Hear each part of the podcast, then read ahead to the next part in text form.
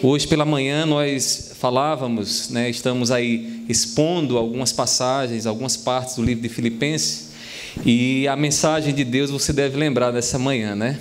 Deus ele quer que nós venhamos orar para que exista mais amor no meio da igreja, no nosso meio. E falamos aqui que Deus estaria nos dando a oportunidade, que talvez nessa tarde, quem sabe naquele carrinho violento ali na, no society, ou quem sabe naquele irmão barulhento na hora do cinema, ou aquele que furou a fila e você deu vontade de pegar ele e você estava ali tendo a oportunidade de amar, porque você saiu daqui nessa manhã pedindo: Senhor, me ensina a amar, Senhor. Me ensina. E Deus, na sua escola, Ele gera, ele gera oportunidade, produz oportunidades para que a gente seja aperfeiçoado. E nessa noite, irmãos, eu tenho um desafio de falar para vocês sobre o tema a humildade de Cristo na solução dos nossos problemas. O que é que a palavra de Deus irá nos mostrar nessa noite? Que nós precisamos aprender a aplicar em nossas vidas a humildade do nosso Senhor Jesus Cristo. E eu convido que, a você a abrir sua Bíblia comigo, lá em Filipenses, capítulo 2, do versículo 5 ao versículo de número 11. Filipenses, capítulo 2, do versículo 5 ao 11. Sentados como estão, porém com reverência.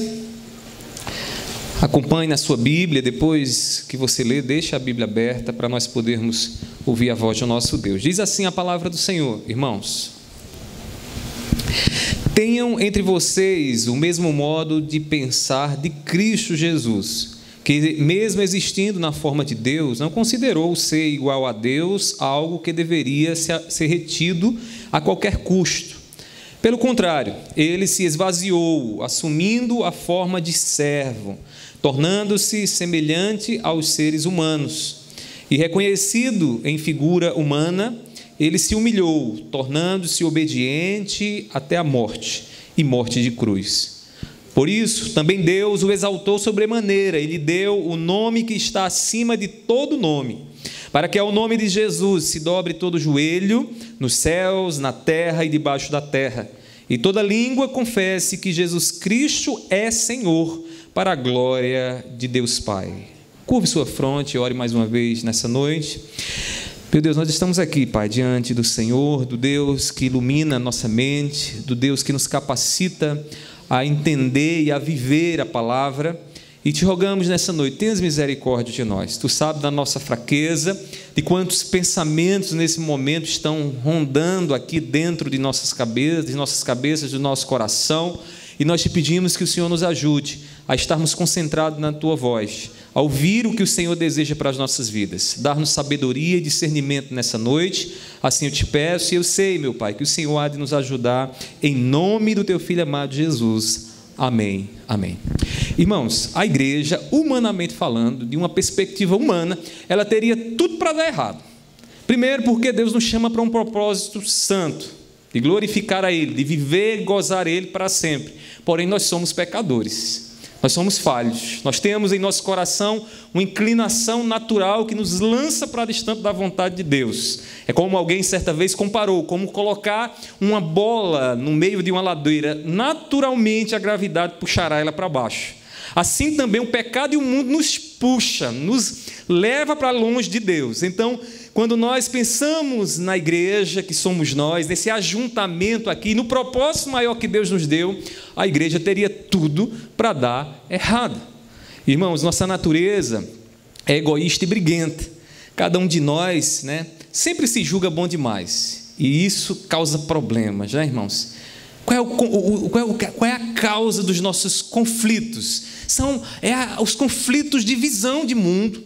Alguém acha que o bom é a maneira como ele vê, e o outro acha que o bom é a maneira como ele vê. E aí, nessa guerra de fazer prevalecer a minha vontade e a vontade do outro, nós entramos em conflito.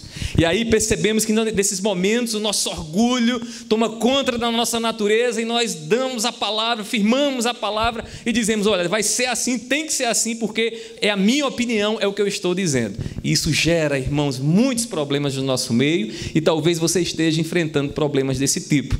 Você deu a sua palavra, deu a sua opinião, você sabe até que ela não está tão certa assim, nem tão firme assim, mas você tem sustentado porque é a sua palavra.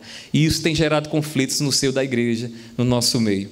Irmãos, se ouvirmos a nossa natureza na solução dos problemas, dos nossos problemas, nós nunca chegaremos a uma solução saudável.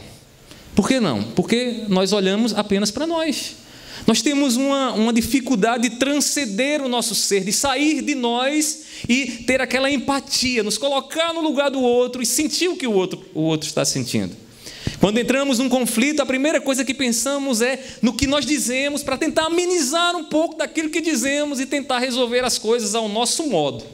Mas eu quero lhe dizer uma coisa: Deus, a palavra do Senhor, nos chama a resolver os nossos problemas olhando para Jesus. E por que olhando para Jesus? Porque em Jesus nós aprendemos a humildade necessária para resolver os nossos problemas, os nossos conflitos. Irmãos, nós sempre colocaremos lenha na fogueira quando a nossa natureza toma as rédeas para resolver os nossos problemas. Nossas soluções elas serão como um lençol curto. Você já teve essa sensação? Você já dormiu com um lençol bem curtinho? Naqueles dias de frio, Macaparana, mês de julho, de junho, né? Quando o frio chega por aqui e de repente você está lá com um lençolzinho curto, aí você de repente cobre o rosto para tentar esquentar ali, aí os pés ficam descobertos. Depois você cobre os pés e descobre o rosto. E assim vai naquela luta com aquele lençol curto, como isso é terrível.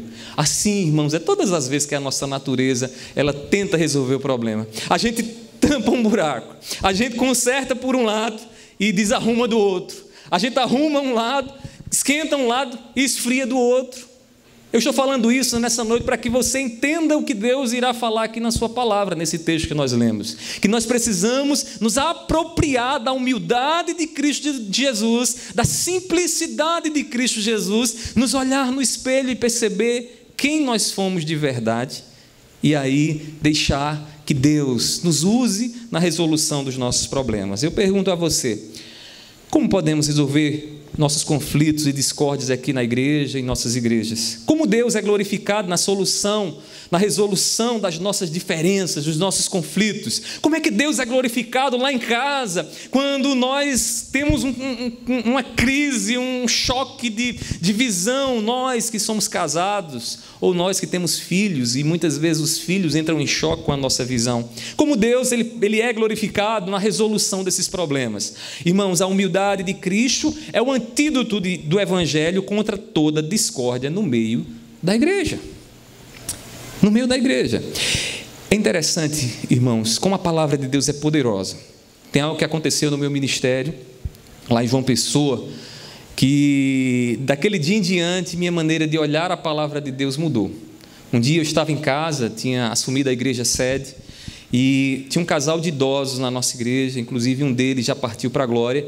E um dia ele me ligou. O irmão tinha idade de ser meu tataravô, praticamente. E eu pastor novo, recente na igreja, ele ligou para mim e disse: Pastor, estou decidido, vou me divorciar. Agora você imagina, é um casal recém, um casal casado, já assim, já maduro, para um jovem pastor para tentar dar uma orientação para dizer: Não se divorcie, meu amigo, não se divorcie. E eu disse: Meu Deus do céu, e agora o que é que eu vou dizer? Ele vem aqui que eu já conversei com a advogada, a gente vai no cartório e eu já sei que passa 24 horas para o divórcio sair. E aí o que foi que aconteceu? Seja bem-vindo, pastor Severino Carlos. Amém, né? Coisa boa. E aí o que aconteceu? O irmão disse: Venha, vem aqui. E aí eu saí de casa orando, eu disse, meu Senhor, e agora? O que é que eu vou chegar lá? Quais são as estratégias psicológicas que eu vou utilizar para tentar convencer esse casal de que vai ser mau negócio eles se divorciarem? E aí Deus simplesmente me mandou ler um texto com eles, Efésios, capítulo 5. Leia com eles, Efésios 5. E aí, quando eu cheguei lá, sentei na sala e ele já emburrado, olhando para a esposa assim, idosos, irmãos, idosos. Eu disse: abra uma Bíblia, pega aí, Efésios 5, vamos lá, começa a ler. Aí, esposa, sede submissa ao seu marido, é, no Senhor. Maridos, ame suas esposas como Cristo amou a igreja. Irmãos, e quando aquela leitura foi sendo feita, o coração endurecido e orgulhoso foi sendo quebrado, e de repente aquele coração endurecido se tornou um coração simples e humilde. E depois disse bem assim: Pastor, a gente não vai mais se separar. Quando a gente escuta a palavra de Deus, irmãos, ela tem esse poder de quebrar o coração orgulhoso. Quando os conflitos chegam no nosso lar, na nossa vida, precisamos nos lembrar isso, de pegar a palavra de Deus, de meditar em Cristo Jesus, aprender em Cristo Jesus e deixar a humildade de Cristo Jesus nos conduzir na resolução dos nossos problemas. A igreja em Filipos, irmãos, era uma igreja que estava passando por alguns problemas. Já falamos aqui pela manhã que duas irmãs já estavam ali tendo conflitos, Evode e Sintique. Não sabemos bem o que era, mas possivelmente era algum pecado movido pelo orgulho, porque, como disse certo escritor, irmãos, o orgulho né, é como aquela galinha que choca todos os pecados. Tudo se origina, tudo se é criado a partir do orgulho do coração. E Evódia e Sinti que estavam com esse problema ali no meio da igreja. Paulo ele vai mostrar isso aqui nessa passagem que alguns, alguns irmãos dentro daquela igreja não estavam vivendo humildemente, pelo contrário, estavam fazendo cavalo de guerra. Estavam com vanglória e partidarismo. Ah, eu sou disso, eu sou dali, eu sou de Evódio, eu sou de Sintique, e vamos aqui medir forças para ver quem vence, quem está com a razão. Paulo viu, irmãos, que faltava humildade entre os irmãos. Isso dificultava a resolução dos problemas. E a estratégia de Paulo é voltar os olhos da igreja para o testemunho de Cristo. Veja o que Paulo nos ensina aqui. Paulo vê o conflito no meio da igreja Paulo não, não se utiliza de métodos psicológicos para resolver o problema, pelo contrário, o que é que Paulo faz? Paulo começa a ensinar mais de Jesus. Paulo começa a ensinar mais do que Jesus fez por nós, da simplicidade de Cristo, da maneira como Cristo veio a esse mundo, irmãos, para resolver o nosso problema com Deus, morrendo na cruz do Calvário para nos reconciliar com o Pai. E Paulo vê esse modelo como o modelo que precisamos usar na resolução dos nossos conflitos. E aqui eu queria chamar a sua atenção para três lições preciosas que Paulo vai nos mostrar e que nós precisamos aprender na humildade de Cristo. A primeira delas, irmãos, é que nós devemos fazer da humildade de Cristo padrão em nossos relacionamentos. Fazer da humildade, da simplicidade de Jesus padrão. Quando Paulo vai exortar a igreja, ele diz assim: observe aí na sua Bíblia o versículo 5. Tenham entre vocês o mesmo modo de pensar de Cristo Jesus. Em outra tradução, diz: tende em vós o mesmo sentimento que houve em Cristo Jesus. Ou seja, Paulo está falando aqui, irmãos, de uma mentalidade moldada por Cristo Jesus. Paulo sabe que ali no seu da igreja tem problemas, veja no versículo, é, é, é nos versículos anteriores, no versículo 3 e 4, ele diz assim: nada façam, ou melhor, nada façam, não façam nada por interesse pessoal ou vaidade, mas por humildade, cada um considerando os outros superiores a si mesmo, não tendo em vista somente os seus próprios interesses, mas também os dos outros. É na continuação desse raciocínio que Paulo vai dizer: tenham em vocês o mesmo sentimento que houve em Cristo Jesus. Porque Cristo Jesus é o padrão do nosso modo de pensar. Irmãos, Paulo remedia essa situação assim. Fica claro que o relacionamento entre aquelas irmãs estava afetando, estava é, afetado por algum pecado, possivelmente partidarismo, como diz aqui no versículo 3. A humildade de Cristo, ela colocaria por terra o orgulho que estava prejudicando o relacionamento daquelas irmãs. Deixa eu lhe dizer uma coisa aqui. Talvez o que esteja faltando nesse, na resolução desse seu problema seja mais de Cristo e menos de você. Porque você fica pensando: o que é que eu vou fazer? Qual, como é que eu vou me organizar para agradar ele ou ela? E você está pensando no que você pode fazer. Mas lembre-se que você é um cristão. Lembre-se que você já não vive mais para você, que você tem um Senhor. E o teu Senhor, ele te ensina como resolver os conflitos. Paulo está dizendo, irmãos, tenham em vocês uma nova maneira de pensar, uma nova maneira de resolver conflitos. Ponham Jesus, olhem para Jesus, conheçam mais de Cristo Jesus, para que Jesus molde o relacionamento de vocês. Jesus, ele é o modelo, irmãos, que precisamos imitar. E ele nunca escondeu isso para nós. Lá em Mateus capítulo 11, versículo 29, ele diz assim: Tome sobre vocês o meu jugo e aprendam de mim Jesus, no seu discipulado, já chamava os discípulos, dizendo: Olha, olhem para mim. Você foi chamado, Deus te tirou das trevas, te colocou na luz, para que na luz você possa enxergar que Jesus é a vida, que Jesus é o caminho, que Jesus é a solução que você precisa trilhar na sua vida. Jesus já disse né, que aprendam de mim. E ele ainda nos diz lá em João capítulo 13, versículo 14 e 15: Ora, se eu, sendo Senhor e Mestre, lavei os pés de vocês, também vocês devem lavar os pés uns dos outros, ou seja, imitem a mim, porque eu lhes dei o exemplo, para que, como eu fiz, vocês façam também. Também. Como eu fiz, vocês façam também. Precisamos ter cuidado, irmãos, para que o nosso ego não tome a dianteira na resolução dos nossos problemas. Para que não sejamos nós com os nossos planos bem bolados e cheios de estratégias né, e artifícios nossos que irão resolver algum problema. Paulo, como pastor, como obreiro, como missionário, orienta a igreja, irmãos, olhe para Jesus.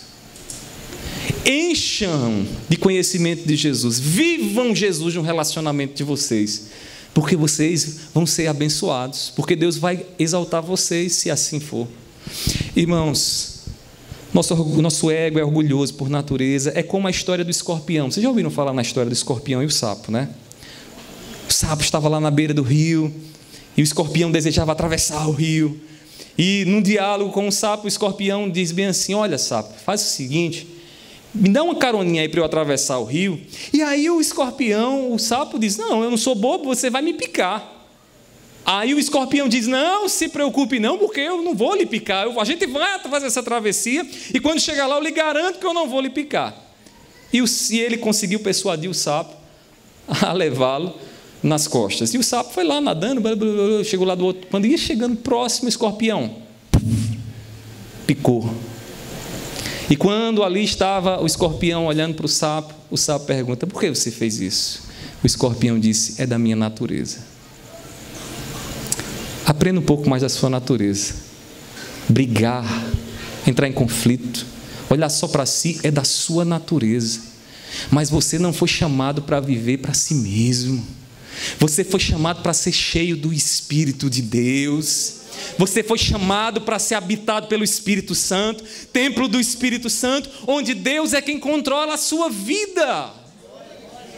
Você não pode se entregar à sua natureza. Cuidado. Cuidado, porque talvez aos seus olhos, diante do espelho, você diz: não existe plano melhor do que o meu. Mas a palavra do Senhor nos chama a ter Cristo Jesus, a maneira de Cristo, o modo de pensar de Cristo para resolver os nossos conflitos. Os nossos conflitos. A humildade de Cristo precisa ser o padrão na resolução das nossas diferenças. E eu preciso dizer isso porque eu sei que eu enfrento lutas comigo mesmo Quantas vezes, na minha tolice, não estou querendo achar que os meus planos são melhores do que os de Deus? De que melhor é estar por cima do que estar por baixo. Não é assim que a natureza da gente pensa?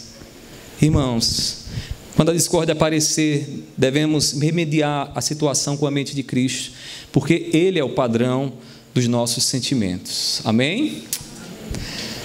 Então, irmãos, Paulo ainda nos ensina outra lição sobre a humildade de Cristo em nossos relacionamentos. Primeiramente, ele nos diz, nos manda aqui ser, ter Jesus como padrão.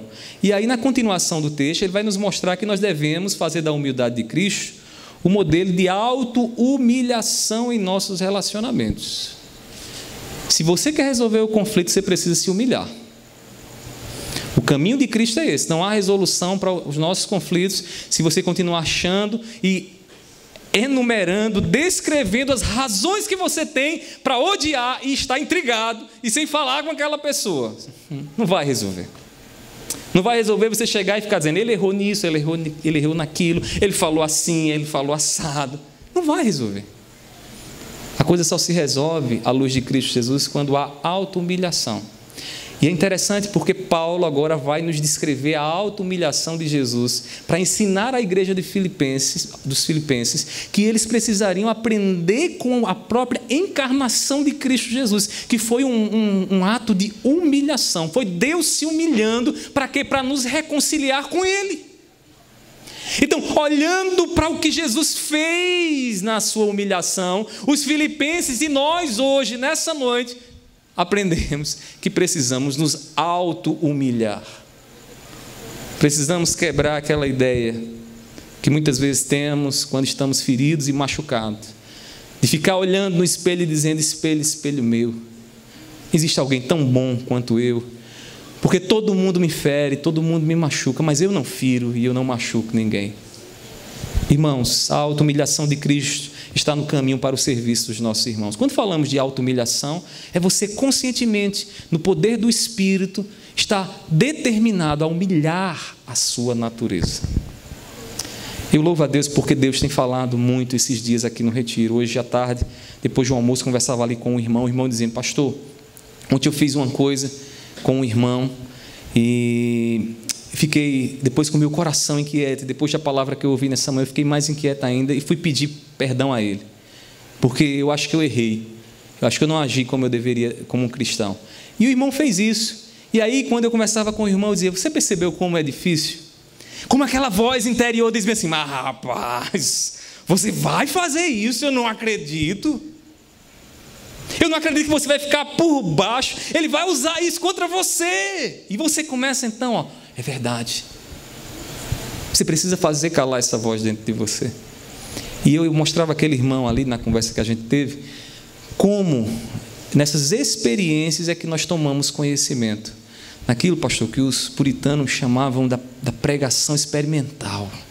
Falar de algo que a gente experimenta em profundidade falar de algo que diz respeito a conhecer o amor, não numa, numa, numa, numa linguagem eloquente e numa teoria, mas conhecer o amor vivendo, sabendo a dificuldade que é amar, a dificuldade que é humilhar o nosso ego. E aí a gente começa então a falar dessas coisas com mais autoridade.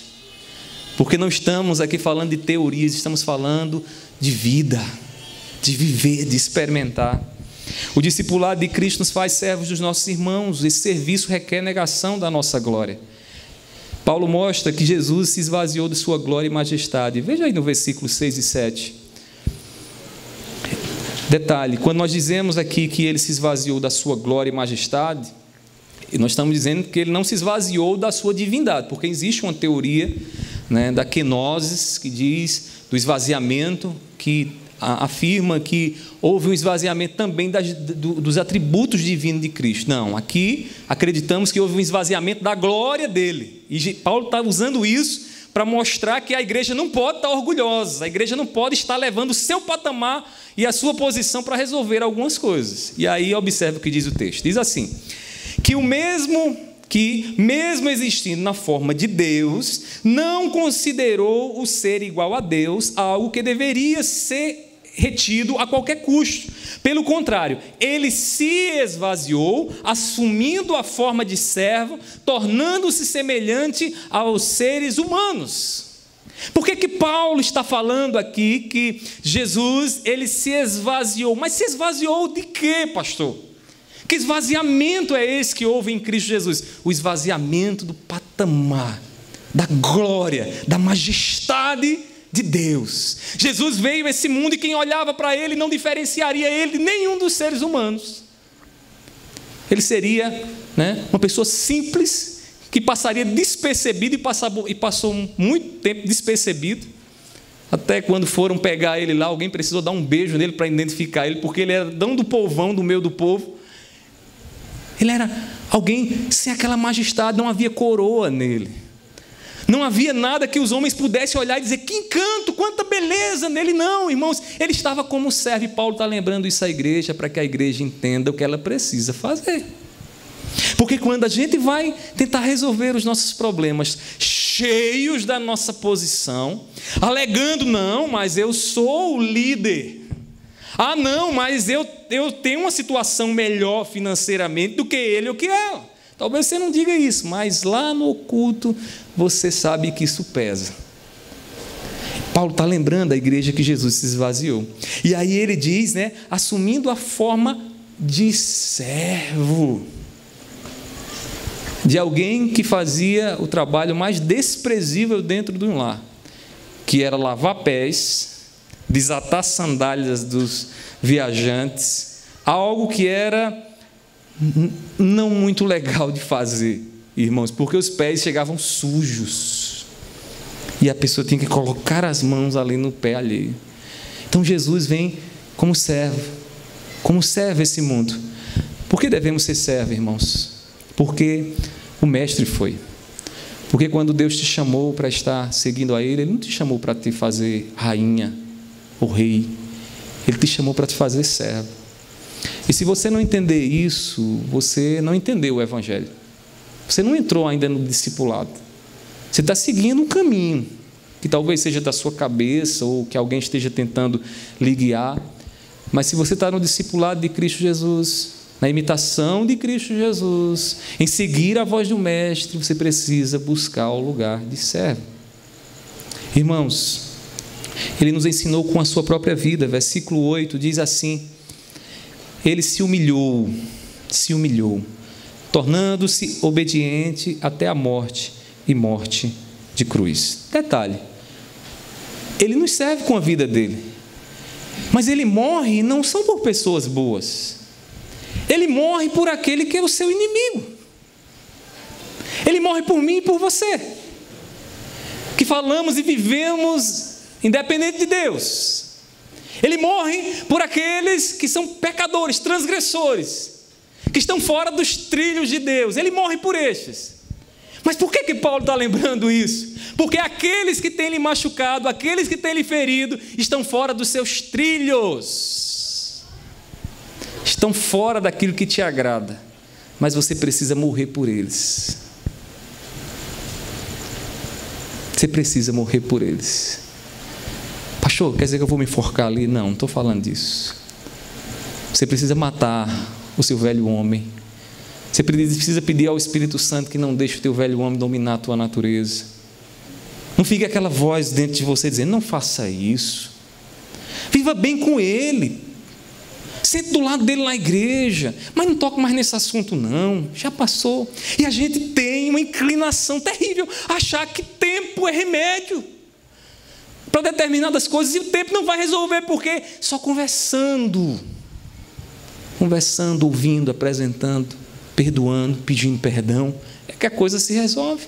Mas para que isso aconteça é preciso que nós morramos pelos nossos adversários, pelos nossos opositores, por aqueles irmãos que muitas vezes nos chateiam e nós chateamos eles. Paulo está lembrando de Jesus, da humilhação de Jesus, para isso, para que a igreja aprenda a buscar essa morte. Lembre-se que Jesus é a palavra de Deus, como diz lá em Apocalipse capítulo 19, versículo 13. Eu gosto muito desse texto, porque é um dos textos que identifica a pessoa de Jesus com a palavra. Lá João diz que ele é a palavra de Deus, o verbo de Deus, o logos de Deus.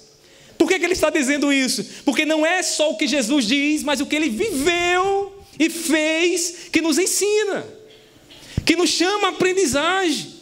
É olhando para Jesus que nós ouvimos a voz dele, a voz do Senhor, do nosso Deus, dizendo o que precisamos fazer. E Paulo está fazendo exatamente isso, mostrando logo de Deus para a igreja em Filipos e dizendo: irmãos, olha, está aqui o que Jesus fez. Aprendam com ele. Deus está comunicando algo a vocês. Olhe para ele, veja o que ele fez em favor de vocês. E vocês vão aprender a resolver essas querelas, esses problemas dentro da igreja.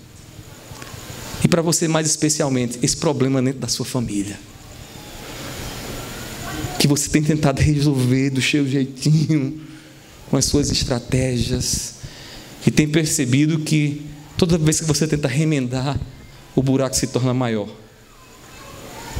Talvez você esteja usando as suas estratégias, e nessa noite Deus te chama a aprender da humildade de Cristo Jesus. Para alimentar, pare de alimentar o seu ego. Pare de alimentar. Não fique sem dormir à noite dizendo as suas razões para você mesmo. Não é assim que a gente alimenta? Toda vez que a gente está ferido, quantas noites, irmãos, eu já passei, eu acho que você também já passou, alimentando as nossas razões porque estamos feridos com alguém. E vamos dormir, ficamos remoendo, meu Deus, mas eu estava certo. Ele não poderia ter dito isso, ele não poderia ter feito aquilo. E ficamos alimentando e remoendo isso, que vai se tornando cada vez mais profundo dentro do nosso ser, que vai criando, irmãos, e nos blindando de uma certa racionalidade e argumentos que nós temos para não conviver com o outro, quando Jesus nos chama a morrer pelo outro. a morrer pelo outro, a quebrar essa blindagem psicológica que, faz, que colocamos na nossa vida e que você tem colocado, que você tem dito o tempo todo e mostrado para si mesmo na posição que a gente recebe na igreja. Porque a posição nos dá um destaque. Nós somos líderes. Só que na liderança de Cristo, maior é o menor, é o que serve. Maior nunca será aquele que vai receber um título de pastor, de líder do departamento A, B ou C. Não. No reino de Deus, maior é aquele que serve, sabe por quê? Porque o Rei dos Reis, o Senhor dos Senhores, Cristo Jesus, veio a esse mundo, se encarnou entre nós e tomou a forma de servo e morreu naquela cruz para nos deixar aqui o modelo que nós precisamos adotar em nossas vidas. Mas quando na posição, de, na posição, no status que temos no meio da comunidade, somos feridos, a gente começa logo a pensar: não pode, ele não pode falar assim porque eu sou o pastor. Quantas vezes, irmãos, eu já fui tentado e sou tentado a isso? Olhar para a minha posição e tentar resolver os meus problemas à luz da minha posição. Mas Jesus toda vez me humilha. Porque Jesus diz: você não foi chamado para estar agarrado nas suas posições. Olhe para mim, eu me esvaziei. Eu me esvaziei da minha glória, da minha majestade. Se esvaziei também. Irmãos, cala aquela voz dentro do seu coração que diz assim: Você não pode estar por baixo. C.S. Lewis, ele disse né, que todas as vezes que nós fazemos algo movido por competição, nós estamos agindo sob a ação de demônios e não sob a ação do Espírito Santo de Deus. Que percepção ele teve profunda da ação do orgulho dentro do nosso coração. Que na essência é nos levar a competir e sair nos medindo um com os outros. Deixa eu ver se eu faço melhor, deixa eu ver se eu toco melhor, deixa eu ver se eu prego melhor. E a gente sai se comparando. Aí a gente vive numa época em que as redes sociais estão lá, todo mundo é perfeitinho no Instagram, não tem ninguém com defeito, é incrível. Aí estamos esperando a melhor foto do retiro para a gente postar lá, para dizer aos outros, está vendo? Eu sou melhor do que você. Com isso amplificamos o nosso orgulho. Amplificamos, irmãos, a competição e nos distanciamos de Cristo Jesus. Mas pode tirar foto do Instagram e colocar no Instagram, viu? Deus sabe do seu coração. Só não vá com essa motivação, porque essa motivação de se achar melhor do que os outros não vem de Deus, não procede do Espírito. Negue seu ego orgulhoso e essa voz vai ser silenciada dentro de você. Negue, negue mesmo. Pare de alimentar. É como aquele cachorrinho que você tem. Né? Eu tenho um cachorrinho em casa. A gente se preocupa em alimentá-lo, porque se eu não alimentar ele, ele vai começar a definhar vai começar a ficar esquelético, vai perder o ânimo, já não vai mais saltar lá em cima do sofá. Aquela coisa toda, né? Aquela coisa toda. E aí vai morrendo, morrendo, morrendo. O problema é que o pecado não morre enquanto nós estivermos aqui. Pecado ele vai perder força e atuação dentro de nós. O seu orgulho vai ser arrefecido. E você, se você diz, ah, pastor, mas eu não tenho problema com isso. Eita, já está tomado e dominado pelo orgulho. Porque todos nós temos, irmãos. E sabe o que é que o diabo não suporta? É esse reconhecimento, é a consciência que tomamos do nosso próprio orgulho. O diabo não suporta. Sabe por quê? Porque quando ele, ele sabe que quando nós tomamos consciência do orgulho que habita em nós, nós nos tornamos mais fortes para combatê-lo. O problema é a nossa ignorância, o problema é as trevas, quando nós não percebemos o orgulho que está aí rondando no nosso coração e que está dizendo para você aí um bocado de coisa dentro do seu coração, mas ele está lá e você não tem conhecimento dele. Isso é o problema. Então, pare de alimentar o seu ego. Se vista de Cristo Jesus. Faça da morte de Cristo Jesus o modelo, o objetivo para você perseguir diante desse conflito que você tem enfrentado. Amém? Eu sei que esse amém ia ser fraco, porque isso é difícil de fazer. Ô irmão, como é isso é difícil? Quem dera, né? Se fosse aquele amém que de, de alguém que diz bem assim: olha, você vai sair daqui e vai prosperar. Amém! Mas aí a gente sabe que a gente vai entrar numa guerra grande conosco mesmo. E realmente a gente muitas vezes está assim: Amém. Irmãos, por fim, a outra lição de, de humildade que Cristo tem, tem para os nossos relacionamentos, e Paulo vai aqui nos ensinar. Terceiro lugar, devemos fazer da humildade de Cristo padrão da nossa exaltação. Que coisa maravilhosa! Paulo fala da humilhação de Cristo, da morte de Cristo, mostra para a igreja como foi terrível o que aconteceu com Jesus, deixa o padrão de humilhação e alguém podia parar por aí e dizer: pronto, a minha vida agora vai ser só algo ruim, terrível, doloroso. Mas não, se você olhar bem para o que aconteceu com Cristo Jesus, no final da sua humilhação, Deus o exaltou.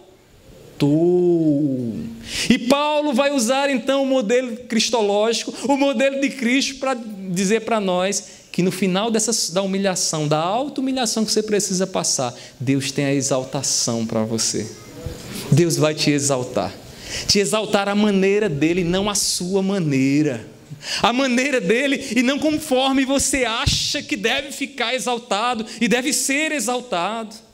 Irmãos, a humildade ela precede a exaltação que vem de Deus. Na ordem aquilo que Paulo está apresentando, ele não apresenta a exaltação primeiro à igreja, ele apresenta primeiro a humilhação. Porque no, no reino de Deus é assim: primeiro você tem que ó, descer, para depois Deus lhe erguer. Você tem que descer para Deus lhe erguer. Não é subir e depois subir mais um pouco e subir mais um pouco. Não, não é assim que funciona. O problema, sabe o que é? É que no jeitinho brasileiro a gente quer fazer assim, a gente não quer descer, a gente quer saltar. A gente, para que me humilhar? Deus pode me exaltar sem ter necessidade de eu ir pedir perdão a ela. Deus pode me exaltar sem haver necessidade da gente ter aquela conversa franca, olhando olho no olho e expressar o que sentimos em nosso coração em busca de uma solução que venha da parte de Deus. Cuidado. Porque você tem só prolongado a resolução desse problema, porque você está saltando da humilhação que você precisa passar. Mas eu quero lhe dizer uma coisa que Paulo deixa aqui para nós claro: que se você baixar, se humilhar, Deus, é Deus quem vai lhe exaltar, é Deus quem vai lhe colocar no lugar alto, em Cristo Jesus, é Deus quem pegará você no pó e tirará você do fundo do poço. Então não se esquive da humilhação, não. Não se esquive de se humilhar, não. Quando nos humilhamos como Cristo Jesus, Deus se responsabiliza pela nossa exaltação. Quando a gente pede perdão, quando a gente chega para o outro, está disposto a matar o nosso ego para que o outro prevaleça. Irmãos, Deus se responsabiliza pela nossa exaltação. Paulo nos ensina que depois de Jesus ter se esvaziado e morrido na cruz, Deus o exaltou sobre todas as coisas, versículo 9 e 11, para encerrar, veja aí na sua Bíblia, ele diz assim: Por isso também Deus o exaltou sobremaneira e lhe deu o nome que está acima de todo nome, para que ao nome de Jesus se dobre todo joelho nos céus, na terra e debaixo da terra, e toda língua confesse que Jesus Cristo é o Senhor, para a glória de Deus Pai. Deixa eu lhe dizer uma coisa: escatologicamente, nós julgaremos com Cristo Jesus. Nós já estamos à direita do Pai, do Rei do universo. Espiritualmente, estamos à direita dele. Pronto, prontos em Cristo Jesus, não em nós, em Cristo Jesus para julgar o mundo. Porque nós já descemos com Cristo e Deus nos exaltou em Cristo Jesus. Mas trazendo para o campo da nossa existência, o que Paulo está mostrando aqui à igreja é como Deus exaltou Jesus, e olhando para Jesus, a igreja deveria aguardar que Deus exaltasse a igreja, que Deus exaltasse aqueles que se humilham. Observe como se deu a exaltação de Cristo. Primeiramente, a exaltação de Cristo foi consequência da humildade. O que é que isso nos ensina? que não tem jeitinho brasileiro, que não tem atalho para você. Por mais que você queira atalhar, né? Mas tome cuidado com o atalho. Esses dias eu fui pregar em Guarabira. Aí cheguei em Guarabira para voltar para João Pessoa. Aí liguei o GPS. Pum! Apertei na primeira, na, no primeiro mapa que eu vi lá. O que que aconteceu? Consequentemente, a minha desatenção, o mapa me botou numas brenhas, irmãos, que eu fiquei altas horas da noite preocupado como é que eu ia sair dali. Ainda bem que Charles estava comigo, e eu disse qualquer coisa, Charles é mais forte assim, né? o mais fortão aqui é ele, viu? Mas graças a Deus não aconteceu nada. Irmãos, a gente às vezes quer atalhar. A gente vê um caminho lá mais curtinho, né? A gente faz como aquela, aquele meme lá do Facebook, não sei se vocês já viram né? de um bocado de gente carregando a cruz, pastor.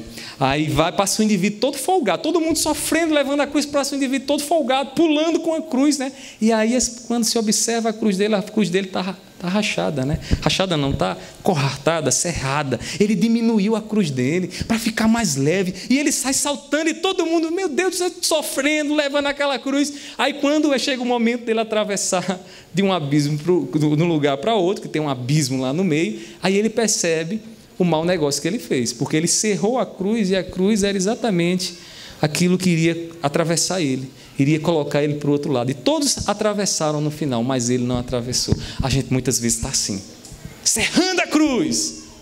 Não, Senhor, eu faço todo mundo, mas pedir perdão a ele, pedir perdão a ela, chamar para uma conversa franca, não, Senhor, não faço isso não. A exaltação, irmãos, só vem depois da humilhação. Aprenda a humildade de Cristo. A mensagem é simples nessa noite, é essa. Você precisa aprender da humildade de Cristo para tratar os conflitos na sua casa, na sua vida. Pare de julgar que os teus planos são os melhores. Peça graça a Deus para que Deus ele comece a trabalhar e quebrar você. Observe ainda nesse texto, irmãos, que a exaltação de Cristo foi dada por Deus e não por homens. Versículo 9 diz: Deus o exaltou sobremaneira, ou seja, sobre todas as coisas, Deus exaltou Jesus. Mas quem exaltou foi Jesus, não foi os homens. Deixa eu lhe dizer uma, uma, uma outra verdade aqui. Você pode se humilhar, e o mundo não vai aplaudir o que você vai fazer. E a tua família vai dizer: não é legal que você faça isso. Mas você precisa lembrar de uma coisa a tua exaltação não vem da tua família, a tua exaltação não vem da sociedade, do que o mundo vai dizer. A tua, a tua exaltação não vem do grupo de amigos que diz para você que é melhor que você não faça isso. A tua exaltação vem de Deus. Paulo diz: é Deus quem exaltou Jesus, é Deus quem exalta a igreja. É Deus quem nos exalta. Coloque os seus olhos em Deus e deixe que Deus lhe erga. Tem gente, irmãos, que vive aprisionado e sofrendo na opinião alheia. Deixa de ter uma vida de comunhão com Deus porque está esperando a exaltação e o aplauso dos homens. E esses, talvez, se um dia tivesse a sociedade, a igreja aplaudindo o que eles estão fazendo, eles até pediriam perdão. Porque eles querem, como os fariseus, as recompensas que os homens têm para dar e não a recompensa de Deus. Eu falo isso com muito amor, meu irmão. Não faça isso com a sua vida. Não faça isso. Não foque naquilo que o grupo, naquilo que as pessoas vão querer lhe exaltar. Foque no que Deus tem para você, na exaltação que vem de Deus. E ele termina dizendo, né, a exaltação de Cristo, né, que a exaltação de Cristo resultou em glória a Deus. Interessante, né? Pela manhã, no texto da exposição, a gente viu que no final o que é que aconteceria? Quando a igreja vivia em amor, o amor vai trazer glória e louvor a Deus. Paulo termina do mesmo jeito aqui nessa passagem. Ou seja, dentro de uma mesma epístola, Paulo está sempre focando no motivo e no essencial, a glória de Deus, a glória de Deus. E ele termina no versículo 11 dizendo, 11 dizendo para a glória de Deus Pai. Ou seja, Deus não exalta para que nós venhamos nos sentir bem. Deus não exalta para que o homem venha dizer: olha ele, olha ela. Não, Deus exalta. Para que através da nossa exaltação Deus seja honrado. Para que através da nossa exaltação a luz de Deus resplandeça para o mundo. E o mundo não veja nós, mas veja o nosso Senhor. Para que Deus seja exaltado em nossos relacionamentos, precisamos percorrer esse duro caminho esse duro caminho da humildade. Da humildade. Deus é quem exalta os humildes de coração. Deles é o reino dos céus. As virtudes de Deus, elas são encontradas naqueles irmãos que se fazem servo do seu irmão. Deus, ele tem sido visto na resolução dos problemas que você tem enfrentado. Pare e pense, responda para você nessa noite. Há humildade em teu coração para resolver o problema que hoje você veio para aqui, com ele remoendo aí dentro da sua cabeça. Você está com humildade suficiente. E se você não tiver com a humildade suficiente sair determinado a ligar para aquela pessoa, a mandar uma mensagem para ela, aí ao encontro dela, eu quero lhe dizer uma coisa: ore, peça graça a Deus nessa noite. Peça graça a Deus nessa noite. A exaltação que vem de Deus, irmãos, é saudável para as nossas vidas, porque só Deus é visto em nós. Amém? Não se esqueça. A humildade precede, vem antes da exaltação. concluindo aqui minhas palavras, deixa eu lhe dar aqui algumas orientações. Comece hoje mesmo a tratar os teus relacionamentos com humildade, com a humildade de Cristo. Você ouviu aqui nessa noite que a palavra do Senhor nos chama a fazer: olhar para Jesus e trazer Jesus para a resolução dos nossos problemas. Não protele mais porque quanto mais se protela, mais o coração endurece, mais a ferida aumenta. Não coloque band-aid nessa ferida. Nunca vi dizer que band-aid curasse ferida. Band-aid é só uma questão estética mesmo, né? E também higiênica, para proteger que alguma lava, alguma coisa, né, pose lá na ferida, para esconder de repente um arranhão horrível que está lá, mostra, você vai lá e põe band-aid. Mas band-aid não cura. Deixa eu ser prático com você. Você está tentando esconder esse problema dos teus olhos. Deus nessa noite te chama a olhar para Jesus e levar essa humildade de Jesus para curar. Não é para esconder, não, é para curar esse problema na sua vida. Não seja ingênuo em relação ao teu coração. Porque você não vai sair daqui dizendo, oh, como vai ser fácil, ou como isso vai ser bom. Talvez você saia daqui nessa noite cabisbaixo, pensativo, reflexivo. Talvez, quem sabe, mais uma noite vai passar para você repensar direitinho em como resolver esse problema. E minha oração é que Deus te ensine a humildade de Cristo para você resolver isso. Tire os seus olhos de você. Você faz isso naturalmente. Não é só quando você se pinteia, se pinteia não. Você faz isso naturalmente todo instante. Você se acha o centro do universo. Você acha, você acha que o mundo está girando para você, ao seu redor.